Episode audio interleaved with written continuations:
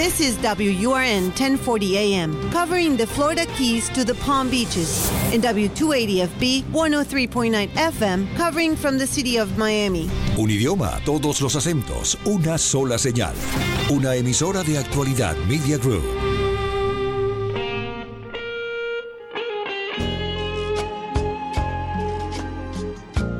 Comenzamos a desandar otra hora en el programa de El Profe Morales.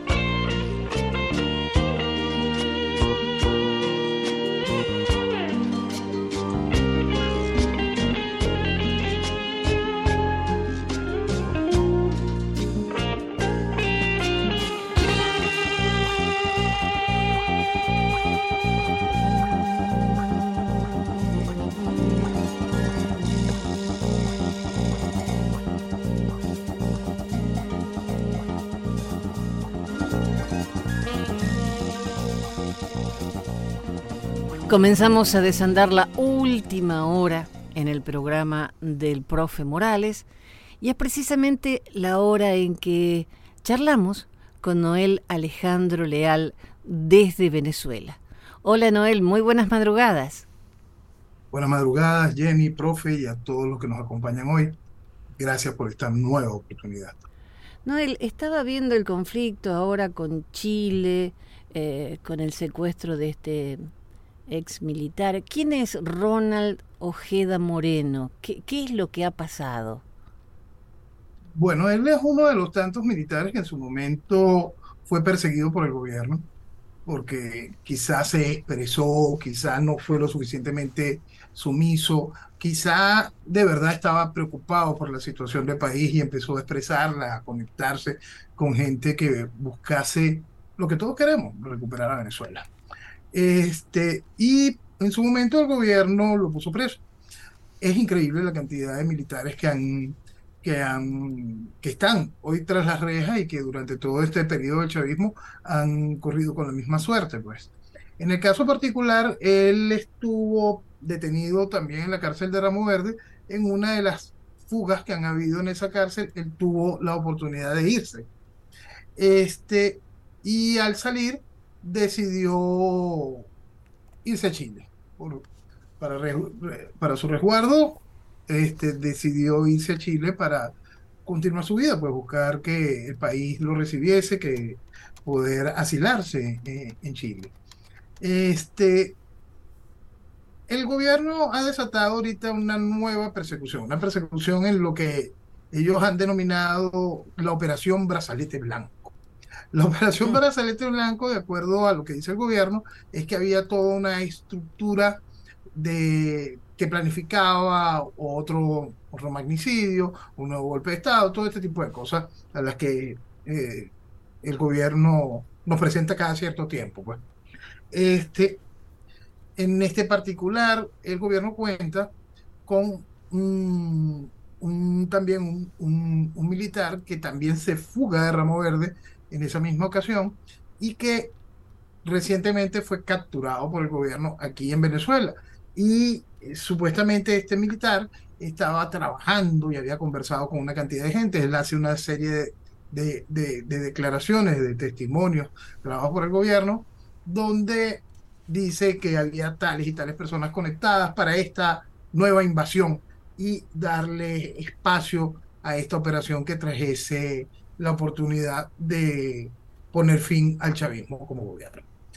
Bueno, el asunto es que de esa confesión, de esa declaración de ese, de ese oficial, el gobierno generó una lista gigantesca, una lista que incluye cualquier cantidad de personas, periodistas, defensores de derechos humanos, muchos más militares, militares en situación de retiro, este, y el gobierno empezó a degradar militares, a expulsar y a poner presos a otros más. Pues. Este, evidentemente este, este hombre está en, eh, en, en, esa, en esa lista y el gobierno va y comete esta situación, este secuestro en Chile. Hay varios puntos aquí a, a tocar. Vamos, vamos al punto. El gobierno lo está haciendo porque supuestamente esta lista es real y vamos a perseguir a este tipo, o el gobierno lo está haciendo porque tú te escapaste y no, así no se juega. Tú vas a pagar. Entonces nos hiciste quedar en ridículo, por lo tanto tú vas a pagar. Esas son cosas tradicionales en este tipo de, de regímenes. Pero ahora vamos a lo que importa. La situación de este oficial en Chile. Este oficial se va a Chile, en Chile recibe asilo político y piensa que por supuesto se encuentra bajo el resguardo del Estado chileno con tranquilidad, pues para poder desarrollar su vida regular. Hay una operación, operación que queda registrada en las cámaras de, de vigilancia de su edificio, donde llega un grupo de hombres portando armas largas eh, y con uniformes de la Policía de Migración chilena. Uh -huh. Aparentemente conversan con el hombre, el hombre sale y sale eh, con muy poca ropa. y inmediatamente este grupo se lo lleva. Los testigos dicen que eh, oyeron acento venezolano pero si este militar reconoció un acento venezolano porque abrió la puerta y salió de buena gana. Eh, aquí hay muchísimas cosas. Este, estamos hablando de una operación que a todas luces muestra que el gobierno de Chile sabía y fue permisivo de la misma. Este, hay que recordar que a inicios de este año el gobierno de Chile firmó un convenio de cooperación policial y de inteligencia con Venezuela. Convenio muy similar al que tiene Venezuela con Cuba. Convenio que abre una puerta a una serie de, de interrogantes con respecto a esta situación. Pero vamos a poner un punto aparte. Venezuela, la tiranía venezolana se va a hacer responsable de sus actos. Eso es ridículo. No. Por eso hay que hacerse la pregunta, ¿qué es lo que está haciendo Chile? ¿A qué problemas se está enfrentando Chile? ¿Puede la sociedad chilena hacerle un real llamado de atención a su gobierno para que le brinde explicaciones sobre lo que sucedió?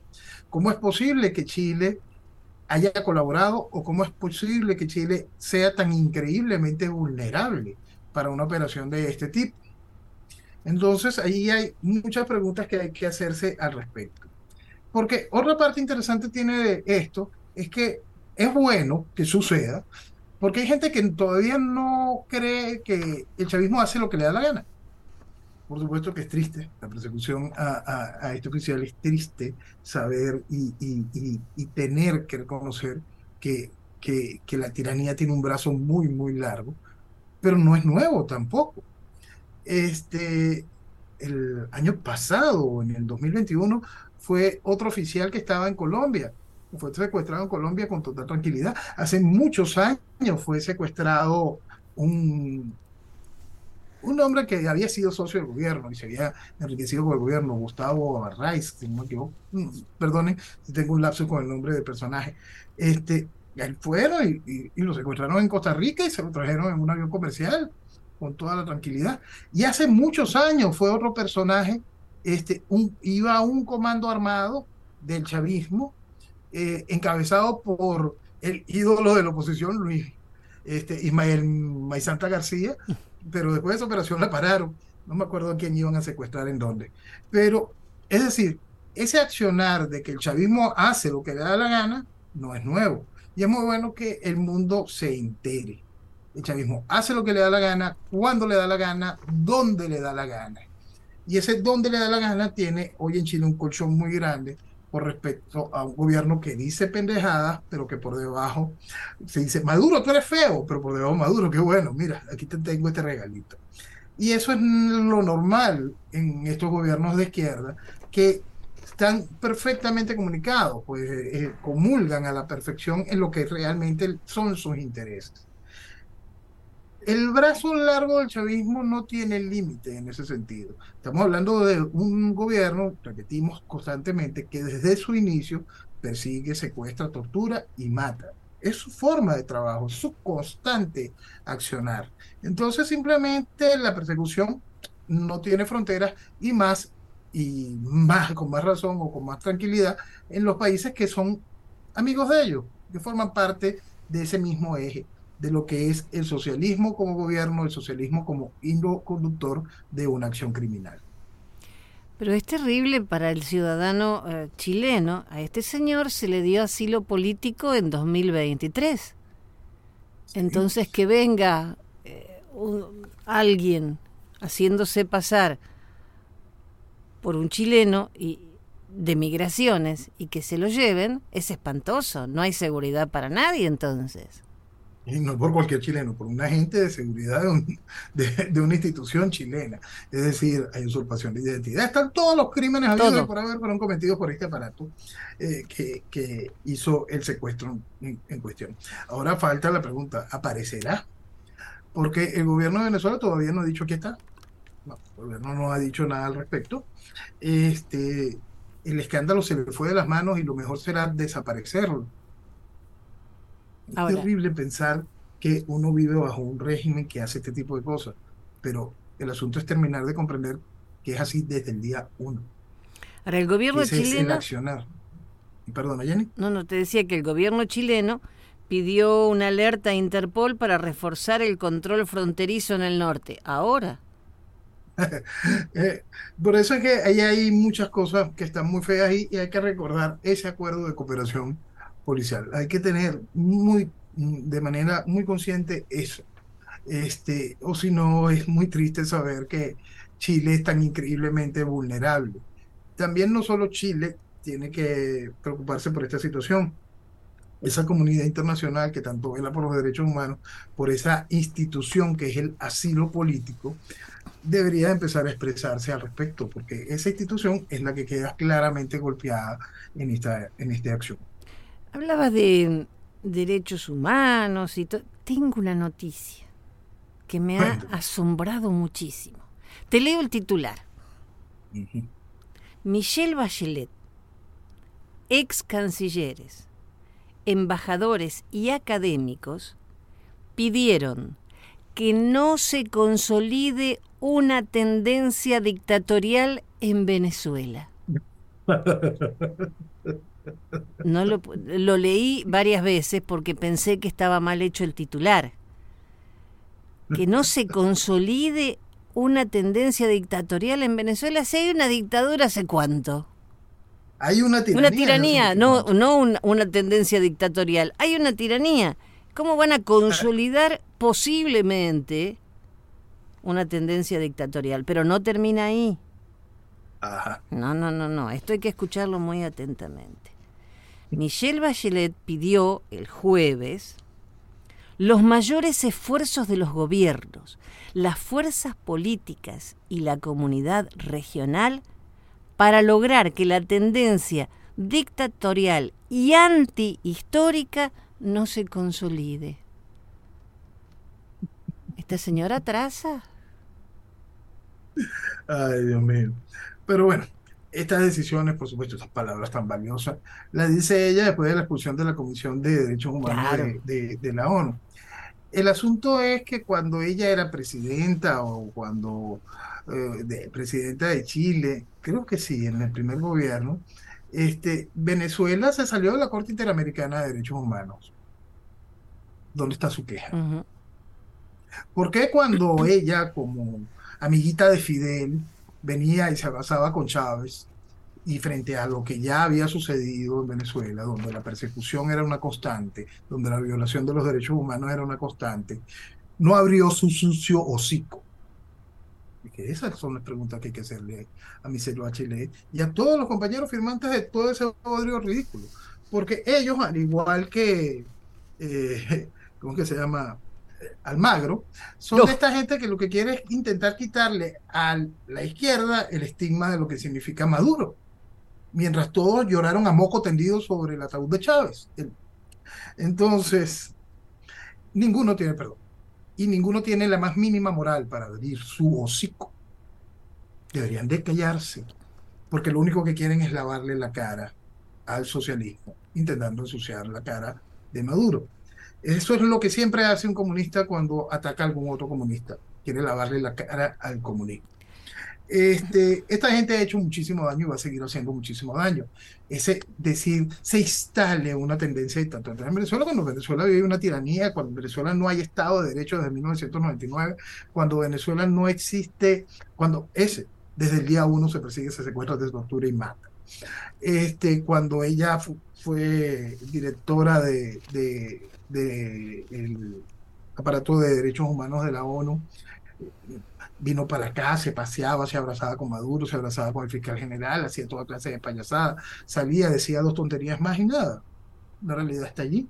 La tiranía continúa, continúa avanzando y cada vez con mejor recepción dentro del ámbito internacional, sin importar que haga barbaridades como la que acaba de hacer en Chile. Sí, pero fíjate que a pesar de todo, eh, que puede haber una tendencia dictatorial, en una parte el escrito dice, la democracia venezolana solo recuperará el camino hacia una condición de respeto en el mundo si sus ciudadanos pueden entregar su voto en un escenario de plena vigencia de los derechos humanos y de libertades políticas donde la pluralidad sea efectiva. Sigan lavándole la cara. Sí, lavándole la cara en todo momento y seguimos hablando de como si existiera democracia en Venezuela. Claro, pero como ahora las elecciones están cerquita, tenemos que limpiarle la carita. Es impresionante, de verdad. Son personas que se han dedicado a hacer daño y hacerle daño a Venezuela como, con énfasis. Bueno, dejemos a la, a la señora Bachelet un ratito. Eh, te comento que un señor de Utah que estuvo dos años preso en Venezuela demandó a Maduro en eh, acusándolo de encabezar una empresa criminal que secuestra, tortura y encarcela injustamente a ciudadanos estadounidenses.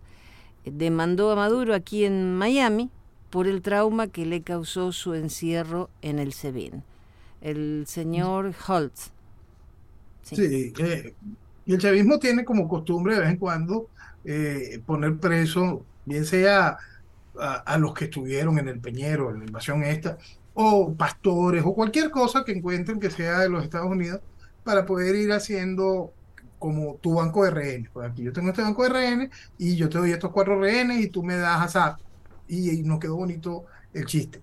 Bueno, este señor es parte de, de ese paquete de, un, de, de, uno de los intercambios de rehenes y ¿sí? con toda lógica demanda a la organización criminal que representa el, el chavismo en Venezuela. Es terrible, es que es terrible. Porque si cuando estamos hablando, ahí estamos hablando de una demanda privada a través de una corte en, en, los Estados Unidos. Pero si ponemos una foto en la cantidad de demandas que tienen venezolanos ante la Corte Interamericana de, de los Derechos Humanos contra el chavismo, venezolanos que fueron víctimas de persecución desde el año 2002. Entonces, tendremos que darnos cuenta de que la cantidad de demandas que, que, por, las que pasa Venezuela en un futuro, que Venezuela tendría que pagar después de que logre su institucionalidad al, al poder extraer la tiranía, son realmente grandes, son realmente impresionantes, porque todo eso forma parte del legado del chavismo, una estela de crimen, de tortura, de desolución, de privación de libertad, una estela de demandas que tendremos que pagar para el verdadero restablecimiento del Estado venezolano. No la fantasía y las pendejadas que hablaba de Chile de respecto a la democracia, cosas de esas, sino el restablecimiento de lo que es un país, un Estado, un Estado que se compromete a resarcir el daño que fue hecho con las herramientas del Estado. Un Estado que tiene que asumir toda la responsabilidad de las desgracias ocasionadas por el chavismo cuando manejó el Estado. Entonces, eso sí es la recomposición de un Estado y es lo que puede hacer que de nuevo Venezuela forma parte del concierto de las naciones de una manera íntegra. Viene un resarcir de una gran cantidad de daño hecho por el chavismo en el momento que se pueda recuperar a Venezuela. Y daño muy grande, daño, sobre todo ese daño a los venezolanos que están demandando a Venezuela. Eso es una de esas cosas que, que, que con mucho dolor sé, hay que terminarlas de comprender, porque son venezolanos que fueron torturados, son venezolanos que fueron perseguidos, y en eso pagan también cualquier cantidad de extranjeros que aprovecharán esas vías. Pues este recurre directamente a la justicia de su país, que es un trámite que, puede ser mucho más efectivo que el trámite que tienen muchos venezolanos ante la Corte Interamericana. Más recordamos que Venezuela en la actualidad está libre de la Corte Interamericana de Derechos Humanos. Chávez, no Maduro, Chávez fue el que exigió en su momento salir de ese convenio. Eso es bien importante recordarlo para los que dicen yo soy chavista, pero no soy madurista o cualquiera de esas pendejadas. Chávez fue un criminal, Chávez sembró todo esto y lo que estamos viviendo simplemente es su legado. Sí, no habría Maduro si no hubiese habido un Chávez. Exactamente. Eh,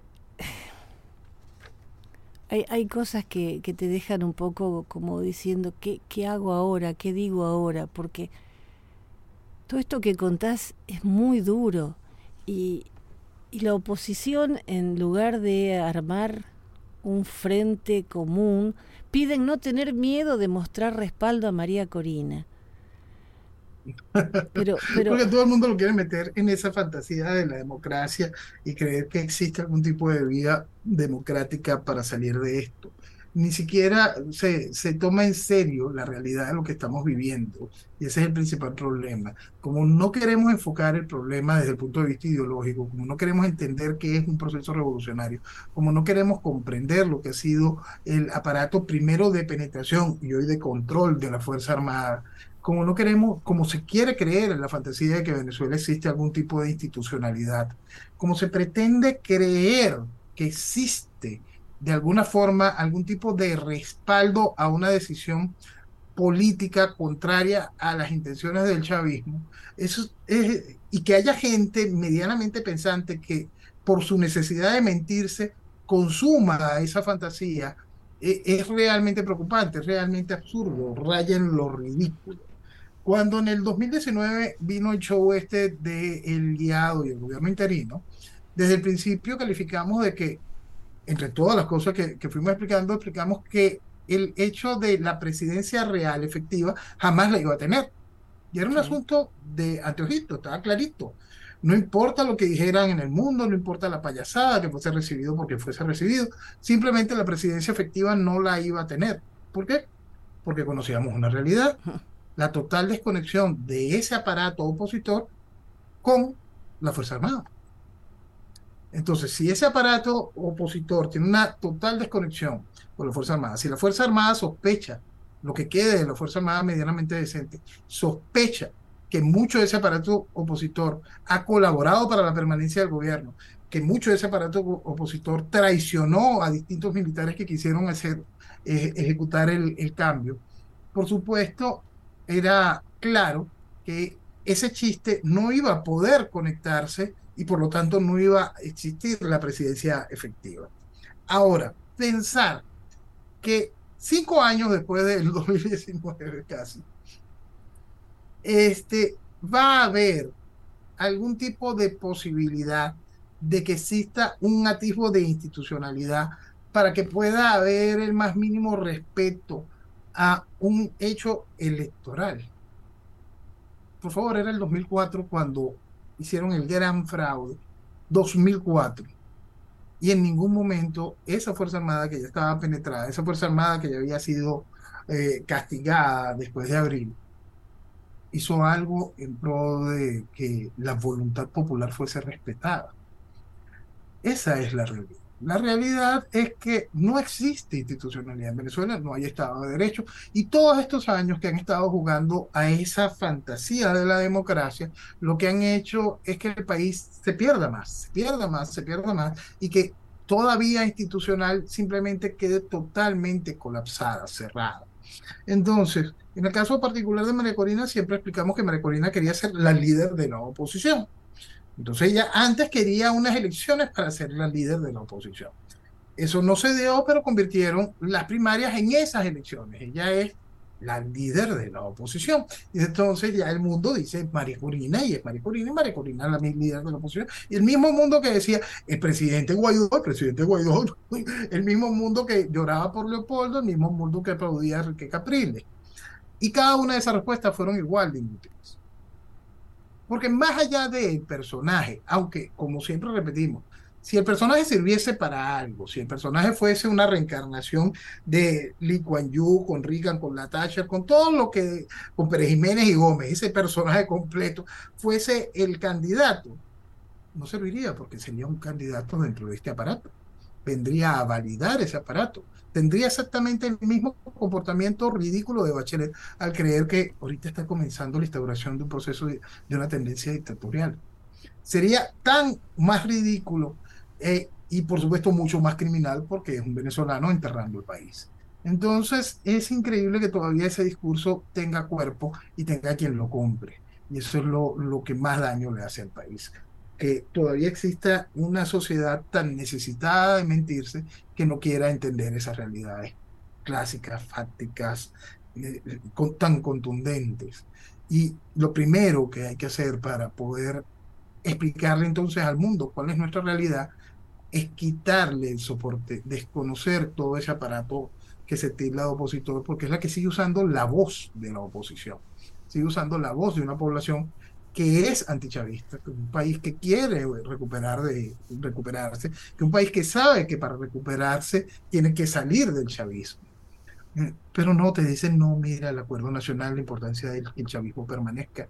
Ni siquiera se lo dicen para convencer a la población, se lo dicen intentando quebrar esa unión monolítica que es el chavismo.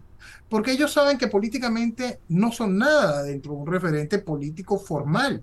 Ellos saben que mientras estén en el poder pueden ser todo, pero fuera del poder simplemente no son nada.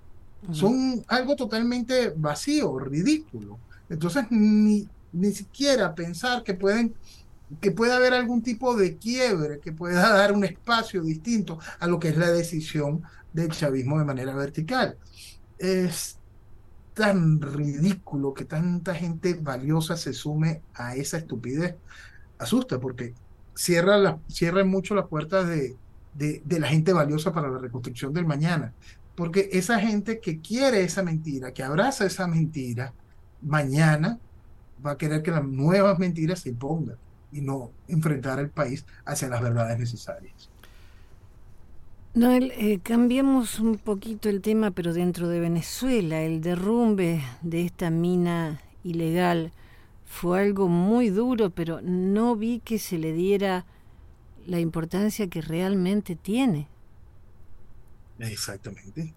No hay una mayor consternación en el país, no hay, no hay la más mínima preocupación en realidad. No hay la más mínima preocupación. Estamos hablando de, de más de 130 víctimas de lo que se conoce. Y de lo que se conoce en este derrumbe. Porque ¿cuántas minas ilegales hay que no se sabe lo que sucede? ¿Cuántas veces han habido escándalos menores sobre guerras entre bandas por el control minero y matan 20, 30, 35 personas? Y al día siguiente simplemente no hay más nada. La gente está hablando del último concierto que hubo, o la, nueva pendejada que dijo Maduro, o la estupidez que dijo Marecorina. Frente a la realidad del país, de ese país, donde la gente muere por cientos y simplemente no importa. De un país donde la minería ilegal extrae lo que pudiese ser la recuperación de Venezuela en menos de un año de producción, porque lo que te está sacando en minería eh, eh, en Venezuela no tiene nombre, lo que se está sacando eh, en, oro, en piedras preciosas, lo que se está sacando en tierras raras, simplemente sería la, la recuperación de Venezuela en un año. Esa es la realidad. Entonces, 130 muertos genera algún tipo de discusión, problema, señalamiento, algo, alguien que diga algo, qué está pasando en el arco minero, qué está pasando en los parques nacionales, qué está pasando. No, eso no tiene la más mínima importancia. Simplemente estamos en campaña debido a la fiesta democrática. Sí, esa era una zona agrícola, pero con todas las crisis dejaron de trabajar el campo y se volcaron a la minería y a la minería ilegal. Es así en todos lados, zonas agrícolas, zonas de reserva, zonas indígenas, Es así en todas partes. Aquí, en, ahí, porque hubo más dolientes. ¿Por qué? Porque está cerca de un lugar medianamente reconocido. Pero ¿qué cree que sucede en el Amazonas, en, nuestro, en nuestro estado Amazonas? ¿Qué cree que sucede allá adentro? ¿Qué pasa por allá abajo? Que, que esas simplemente increíbles, incuantificables y no demarcadas, no señaladas, de donde se está extrayendo todo lo que estábamos hablando y son miles de millones de dólares. Entonces, lo que sucede es horrible. Y eso, y estas víctimas de ahorita, podemos decir sin ningún tipo de, de, de exageración, que apenas son la punta de un iceberg gigante de una estela de muerte que va de la mano de esa, de esa minería ilegal. Sí, ni hablemos también de todos los indígenas que, que mueren y tampoco le importa a nadie. A nadie, a nadie, porque eso es una de las cosas que ha logrado ser el socialismo. Siempre decimos que el socialismo hace que estés tan preocupado por sobrevivir que te olvidas que tienes derecho a vivir. Entonces, en eso vas haciendo que la propia sociedad esté tan ocupada de su propia supervivencia que no está consciente de lo que está pasando con el resto del país, que no está consciente que aquello también forma parte de su vida, de su día a día, de su entorno, que es Venezuela, que es una de las tantas heridas que le está causando a Venezuela, que la están desangrando y por la cual sufrimos todos en el fondo, porque lo que se está perdiendo es el país y cuando tú pierdes el país, pierdes tu casa, pierdes tu hogar, pierdes todo tanta gente, tanto venezolano que están en el mundo, que hoy siente ese desarraigo, en ese momento en que fue ese desarraigo forzado, que tuvieron que perder país y con él familia, con él todo. Pensemos un solo momento los venezolanos que, que permanecemos aquí y que no estamos sumados a, la desgracia de lo que es el, el chavismo, que no estamos involucrados en ninguna de las burbujas de lavado, que no estamos involucrados en, el, en la estupidez, en la fantasía electoral de la oposición. Eso es que pensamos en país. Entendamos. Esta realidad es la misma desde el principio. Todo el aparato político, comunicacional, está volcado para que esta realidad continúe. Eso es lo que tenemos que cambiar. 130 muertos, no importa simplemente no importa. Imagínense el escándalo. Ahorita que estábamos hablando de Chile, recordemos a los 33 mineros y cómo se movilizó todo aquel gobierno y cómo fueron un ejemplo para el mundo de esa, de esa realidad. Pero aquí simplemente nada importa. Es impresionante. Noel, vamos a hacer una, un recorrido de una visita que ha hecho don Lavrov el lunes en La Habana, obviamente criticando a Estados Unidos. Después, el señor se fue para Venezuela diciendo que tanto Venezuela como Rusia son víctimas de sanciones irracionales. Y Lavrov dice que Venezuela es uno de los amigos más cercanos y de confianza en América Latina y en el mundo en general. Así es. Así es como explicamos también hace poco, era, es la segunda visita en menos de un año del canciller Lavrov a Venezuela, a Cuba, Venezuela y Brasil, la segunda visita en menos de un año. Este, es bien interesante todo, toda esa estructura porque como bien señala Lavrov, Venezuela y Rusia víctimas de sanciones, las sanciones que fue viviendo Venezuela, Venezuela eh, explicamos en su momento cómo iban a ir operando, abriendo todo un marco de triangulaciones y un espacio muy especial para que el movimiento financiero siguiese circulando. Eso prendió ciertas alarmas y prende alarmas a distintos niveles, ¿no? La situación vivida por Venezuela, la cantidad de dinero perteneciente a Venezuela que estaba en bancas internacionales, en distintas, eh, bien sea fondos de reserva o liquidez pertenecientes al Estado venezolano que fueron congelados. Este, en el momento en que comienzan las sanciones contra Rusia, Rusia empezó a vivir mucho de ese espectáculo, más o menos el mismo tipo de sanciones, muchísimo dinero, simplemente hasta hoy en día robado. Eh, eh, reservas de capital del Banco Central ruso, Rusia no tiene acceso eh, eh, en el mundo. Es decir, Rusia es consciente de eso, China consciente de eso, muchos países eh, de la estructura vinculada a los BRICS conscientes de eso, ya habían evaluado toda una estructura de intercambio financiero por fuera de, del esquema dólar, por fuera del esquema de instituciones estadounidenses. Entonces, cada uno de este tipo de cosas va en pro de ese vuelco que siempre hablamos, un vuelco, un vuelco que cambia lo que fue nuestro modo de vida a un proceso de al nuevo modo de gobernar. Y es un modo al cual si se tuviese un mínimo de sentido común, estuviese la gente realmente preocupada. Pero no, eso se ha ido hasta perdiendo también.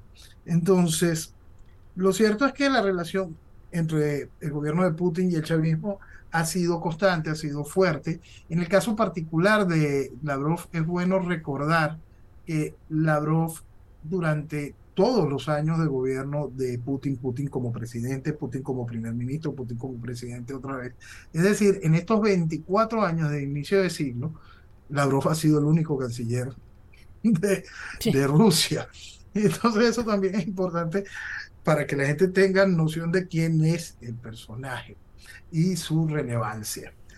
Como dato curioso, entre tantas cosas que hablar de eso, estuvo el hecho de lo que sucedió en Brasil. Lavrov llega, por supuesto, con un avión ruso a Brasil y en Brasil no pudieron repostar combustible porque ninguna de las compañías encargadas de eso quiso tener problemas con las sanciones eventuales que pueda colocarle Estados Unidos. Entonces Lavrov tuvo que irse en otro avión este, y tendrán que llevarle combustible al avión ruso de algún otro lado y poder eh, elevar desde, Brasil.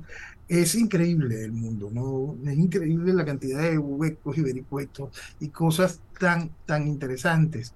Porque esa cosa que es Rusia, esta cosa que es la guerra de Ucrania, esta, e, este mundo lleno de disparates, ahorita hay un, uno de esos disparates que está tomando un cuerpo especial, que es eh, Transnistria. Nosotros hemos hablado varias veces de Transnistria y hemos hablado mucho de Transnistria en torno a la situación de la guerra de Ucrania. Eh, cuando comenzó el asunto de la guerra, yo explicaba que si la guerra se alargaba, si la guerra no encontraba solución pronta, este, Transnistria iba a entrar en juego. ¿Qué es Transnistria? Transnistria es una franja que está en Moldavia, pertenece a Moldavia, pero esa franja la tiene tomada Rusia desde los tiempos soviéticos. Cayó, eh, cayó la Unión Soviética y todo eso, pero esa franja está allí es una franja que no reconoce la soberanía de, Moldavia. Ellos se identifican como país, han contado, por supuesto, con mucho sustento de la Rusia no soviética, de la Rusia actual, mucho sustento. Este, en aquel momento, en los momentos previos, muy, muy previos a la caída de la Unión Soviética, este, la Unión Soviética llenó esa franja de ucranianos prorrusos, algo que comentamos mucho en ese tiempo, y era como para hacerle un pequeño alicate a Ucrania. Ok. Transnistria, para finales de este mes, va a ser un referéndum para decir que ellos quieren anexarse a Rusia, ser formalmente parte de Rusia. Cuando empezó el conflicto en Ucrania, nosotros explicamos que si la guerra se prolongaba, Rusia iba, por supuesto, a mantener Crimea, iba a hacer este espacio de, de, de las repúblicas que se anexó, de las repúblicas del Donbass, y que si la guerra no tenía un corte de conversaciones de paz en lo inmediato, Rusia iba a activar ese alicate y posiblemente Ucrania quedaría hasta sin costa. Eh, es decir, oh. que veremos un gran avanzar en combates porque lo que significa Odessa para Rusia es algo muy, muy importante. Entonces, eh, es un asunto bien complicado, porque el no haber puesto fin a la guerra en las conversaciones de paz que hubo al inicio del conflicto, el no haber puesto fin a la guerra en las conversaciones de paz que después fueron protagonizadas en Turquía, eso va generando este calor. Transnistria está allí y ha sobrevivido todos estos años por una razón. La razón está muy, muy próxima a ser demostrada. Es impresionante esa realidad y forma parte de esos disparates que, que no entendemos durante tantos años. ¿Por qué se mantenía esa franja allí? ¿Por qué Transnistria estaba allí? La lógica de estos tiempos lo explica. Pero solo un 30% de sus habitantes eh, se identifican con Rusia. En realidad, el poblador de Transnistria y todo lo que se diga de información del poblador de Transnistria puede ser mentira. Porque Transnistria simplemente es una fantasía extraña, es una cosa realmente extraña. Que te diga algún medio occidental que esa es la realidad, que te diga algún medio prorruso que la realidad es totalmente distinta, en realidad nunca lo sabremos. Porque eso que existe allí entre Ucrania y Moldavia tiene una identidad y una forma de gobierno y un accionar por parte de su población como si estuvieran al principio de los 80. Es, es un enclave que se quedó en los tiempos de la Guerra Fría y ahí está. Y funciona bajo el esquema soviético, aunque no existe esquema soviético hoy. Sí. Entonces, esa, todo lo que se diga de allí es absolutamente falso. No importa el resultado real del referéndum o si alguien va y vota. El resultado va a ser, queremos sumarnos a Rusia. El asunto es qué va a decir Rusia, porque la decisión viene después por parte de Putin y de parte de la Duma y la explicación de cada una de, ese tipo de situaciones. Este, ah, puedes tenerlo como un territorio donde está Ucrania en el medio, sí, cómo no. Sí, cómo no. Entonces, nosotros tenemos que entender que para algo estuvo todos esos años esa franja ahí, algo que yo siempre vivo recordando, y que desde el inicio de esta guerra, esta franja iba a ser protagonista de una realidad. Una realidad que está allí y cobra cuerpo como realidad por aquella barbaridad de extender la OTAN a los, a los países del este. Eso fue una barbaridad porque se estaba jugando con candela, pues. Aquellos tienen armas nucleares, entiéndanlo, que ellos tienen armas nucleares. Y tener esa franja de países que se mantuviesen como países eh, en paz, países que no pertenecían a la OTAN, países que no estaban vinculados a la Federación Rusa, era algo muy importante. Eso se perdió. Y al perder eso, se rompe el equilibrio. Ahora, es una. La población son medio millón de habitantes nada más. Eso es solo una franja, igualito, como te digo. Sí, y, y, esos números de medio millón de habitantes puede ser una absoluta mentira, quizás nada más sean 100 mil, o quizás sea un millón, o del medio millón de habitantes, 455 mil sean soldados. También. esas son realidades que tenemos que entender sobre una brecha oscura en el corazón de Europa. Bien oscura. Seguimos en Europa. ¿Por qué no hablas un poquito de la protesta de agricultores que está habiendo en Europa? Eso es bien importante y es bien importante en un sentido bien grande. Vamos a colocar, la protesta de los agricultores tienen toda su lógica dentro del esquema salvaje de lo que es Agenda 2030 y todo este esquema que va, eh, que va a impedirnos hasta comer carne, porque las vacas contaminan, eh, vamos a tener que comer insectos y toda esta cantidad de cosas que van buscando matar este, hasta la agricultura, pues, para porque tenemos que, tenemos que ser reconducidos. Pero vamos a tomar ese punto. Vamos a tomar ese punto de esas protestas y vamos a recordar unas protestas que hubo en Canadá hace poco, donde un grupo de camioneros vinculados también a ese sector primario que quiere trabajar, que cómo me vas a montar unos motores eléctricos, qué ridículo es esta, que, cómo me vas a subir el combustible de esta forma, cómo, por qué estás atacando también la ganadería. Motivaron aquellas protestas en Canadá en su momento, protestas similares también ya se vivieron en Europa. Y, este, y esta protesta en la actualidad de, de, de los, de los agricultores.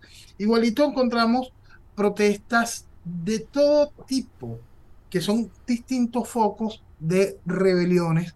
Rebeliones, en muchos casos, que buscan un proceso reivindicativo, cuando usted está en un proceso democrático y usted comienza algún tipo de protestas que tienen un carácter de, de rebelión y busca un proceso de reivindicación dentro de la estructura democrática, es posible que eso exista. Ahora, las rebeliones en la actualidad, en el panorama actual en el que estamos viviendo, y vamos a verlo en los países tiránicos y en los países democráticos. Las protestas tipo rebeldía en un país como el de Venezuela no tiene sentido alguno frente a la tiranía, porque las vuelven inmediatamente reivindicativas. Y entonces lo único que se busca es que la tiranía que te partió las piernas te dé las muletas. Entonces, eso no cambia para nada la estructura tiránica y la estructura tiránica se siente cada vez más fuerte. Y lo que le hace la protesta es decirle, señor tirano, por favor, deme la oportunidad de respirar Señor tirano, si es tan amable, no me apriete tanto con la bota el cuello. Entonces, la protesta en tiranía no tiene sentido, por absurdo que parezca. Porque, porque cuando la protesta no busca la extracción de la tiranía, simplemente beneficia a la tiranía porque se convierte en un proceso de solicitud de reivindicación. Ahora, en el marco global en que nos encontramos, donde los gobiernos trabajan dentro de este esquema de la Agenda 2030 y este esquema donde el individuo va perdiendo libertades, los países van perdiendo su estructura de nación, las sociedades se ven disgregadas, infiltradas, sometidas a procesos de grupúsculos para que no pueda haber ningún tipo de comunicación ni integración, esa, ese quiebre del tejido social total que existe el cual es promovido de, mucho por muchos de, los gobiernos, encontramos una sociedad que empieza también de una manera no coordinada a rebelarse. Y es importante entender que ningún proceso de rebelión que no tenga como objetivo la extracción y toma del poder y que no cuente con un liderazgo que tenga claro ese objetivo, lo único que sirve es para el fortalecimiento del el gobierno tiránico que está en, en, su proceso particular. Eso es importantísimo que se entienda. Eh, parece, parece ridículo porque parece que uno estuviese desmontando la idea de la protesta. No, la idea de la protesta es cuando el objetivo lo tiene claro y decidido. No existe hoy, en el caso particular de cuando se encuentra un país en tiranía, protesta alguna que vaya a cambiar el estatus de la tiranía. Más bien viene a fortalecerla porque siempre la convierten en proceso reivindicativo. Siempre es, deme un poquito de salario, deme un poquito de aire, deme un poquito de agua. No es lárgate porque yo quiero libertad. En estos países donde se están viviendo estas protestas de agricultores, si el gobierno decide darle a esos agricultores nuevos subsidios, y los agricultores los aceptan, simplemente se hacen cada vez más esclavos del aparato de gobierno. Si la sociedad no se pliega a las protestas y no se pliega en el sentido de, sí, hay que estar con los agricultores, sino la sociedad no se pliega a la protesta entendiendo de que después de que los machaquen a los agricultores, van por ellos. Entonces, ese desfase hace el avanzar de, de la idea que va desmontando a la sociedad y va desmontando naciones. Los procesos de rebelión de la actualidad tienen que centrarse de una manera muy clara en cuál es el objetivo a conseguir.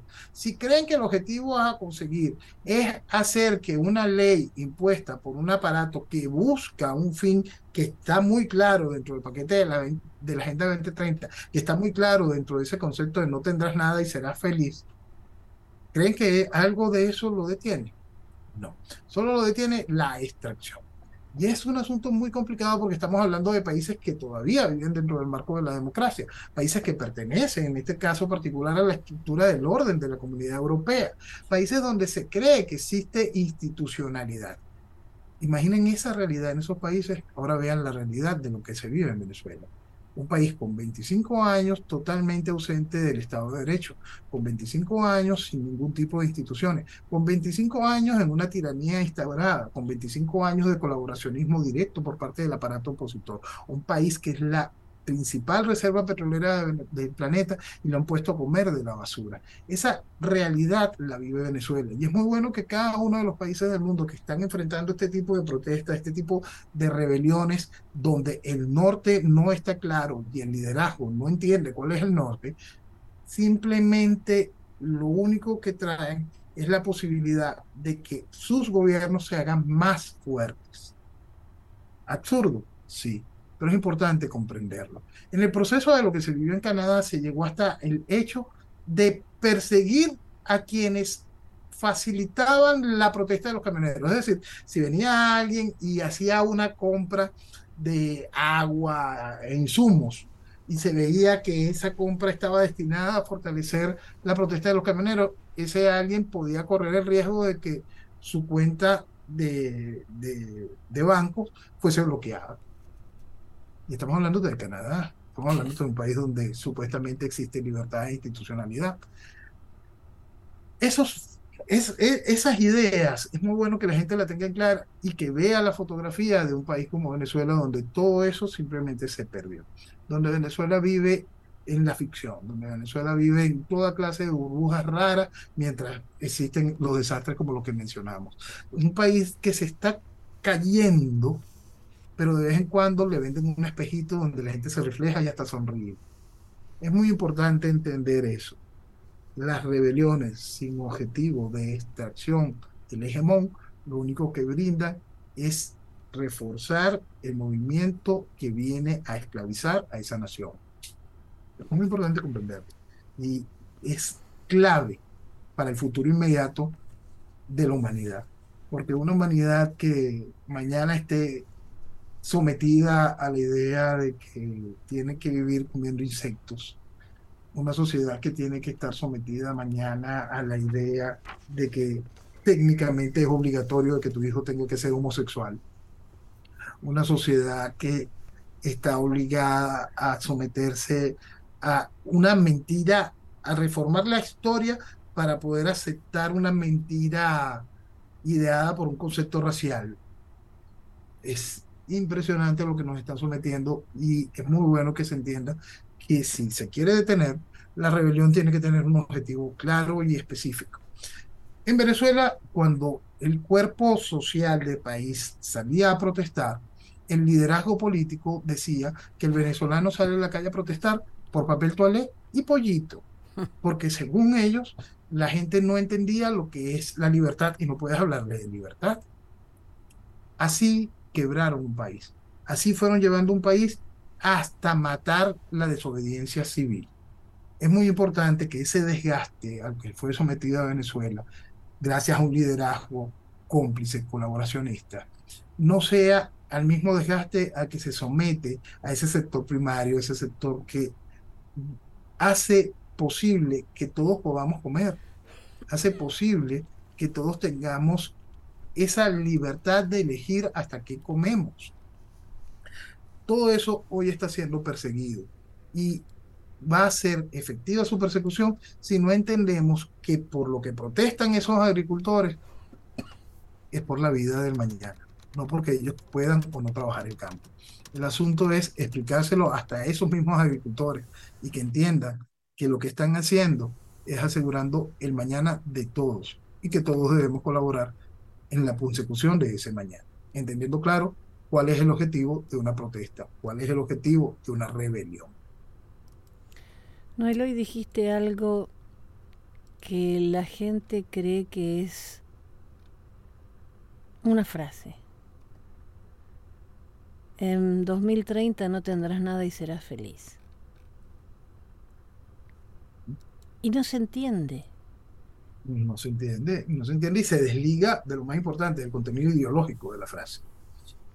El proceso que nosotros estamos viviendo es un proceso socialista. ¿Qué buscan los procesos socialistas? Un proceso de transformación de la sociedad. Por eso es que el socialismo no se juega. Por eso es que el socialismo es antinatural. Si usted viene a transformar la sociedad para convertirla en un ente el cual pueda esclavizar, que es lo propio que busca el socialismo, por supuesto, no se puede desvincular el accionar contra ese aparato del proceso ideológico como tal. Cuando queremos separar este asunto entre patriotas y globalistas y no entendemos que lo que queremos, lo que nos quieren mostrar como patriotas últimamente es a China y a Rusia.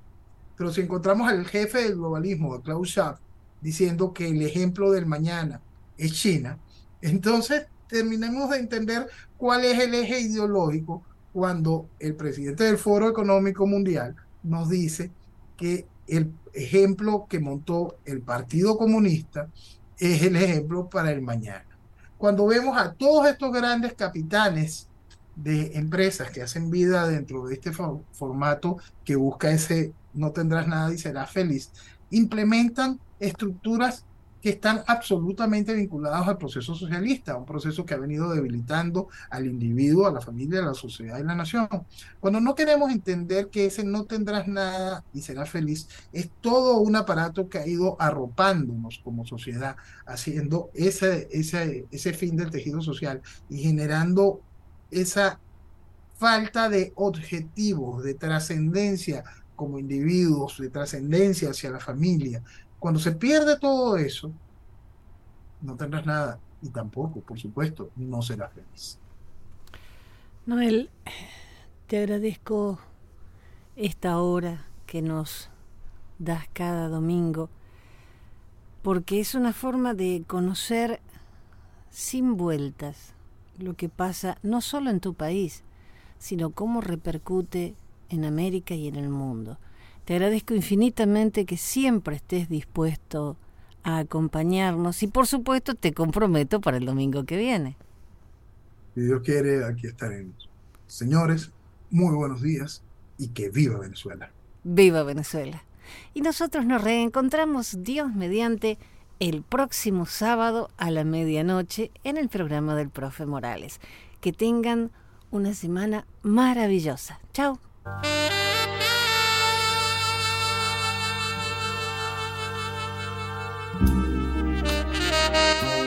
Y así llegamos al final de otra madrugada en compañía de El Profe Morales.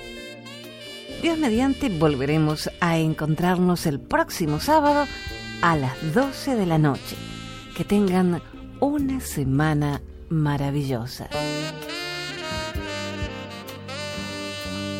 Que el camino venga a tu encuentro.